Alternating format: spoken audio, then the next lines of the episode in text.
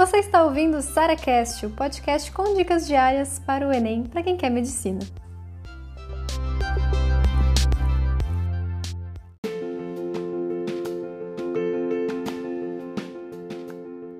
Você nunca consegue terminar a prova, né? Chega na metade, você já quer desistir. Chega no final, você tá chutando tudo porque ou falta tempo ou você não aguenta mais. E deixa eu falar pra você que se você tivesse que correr uma maratona, tipo 42 quilômetros, você acha que no primeiro treino, nos primeiros 10 treinos, nos primeiros 20 treinos, você vai conseguir chegar até o final e de boas ainda por cima? Tipo, nossa, eu não fiz nada, vou correr outra maratona. Gente, simulado é maratona, tá? A prova do Enem é uma maratona. E se você começar a pensar que não adianta nada ficar treinando 100 metros rasos, ver em quanto tempo eu consigo fazer isso, né? Não é a mesma coisa que somar vários 100 metros rasos, é tipo isso, sabe? Então, assim, se eu fizer a prova inteira, é claro que eu vou chegar no final muito mais cansada, é claro que eu vou chegar no final já lendo tudo embaralhado.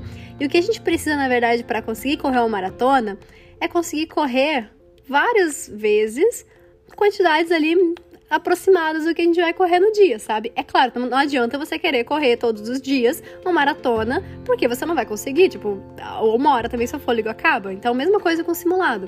A gente tem que se preparar para ele. A gente tem que fazer, correr a nossa, nossa prova antiga de modo com que a gente saiba que vai ser difícil, a gente vai chegar no final super cansado, mas a única forma da gente conseguir chegar no final no dia da prova é a gente ter treinado várias e várias e várias vezes antes.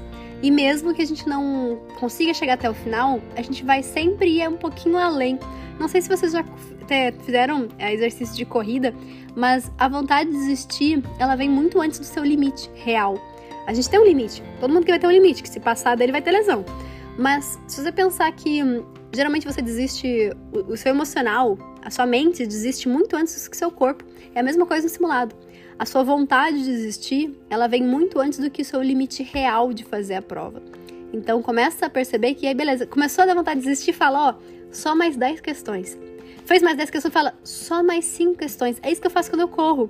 Eu falo, meu Deus, mas eu já corri 3 km, Sara, corre mais 500 metros. Aí cheguei no final dos 500 metros, Sara, mais 200 metros. Entendeu? Você acha que você está no seu limite, mas você geralmente não está. É a sua mente falando, meu Deus, para com isso aqui que tá cansativo demais tudo, tudo que é cansativo, a gente acaba querendo fugir disso, né? Então a melhor forma de você ganhar resistência no simulado é você de fato fazer simulados e sempre ir além do que você acha que é o seu limite.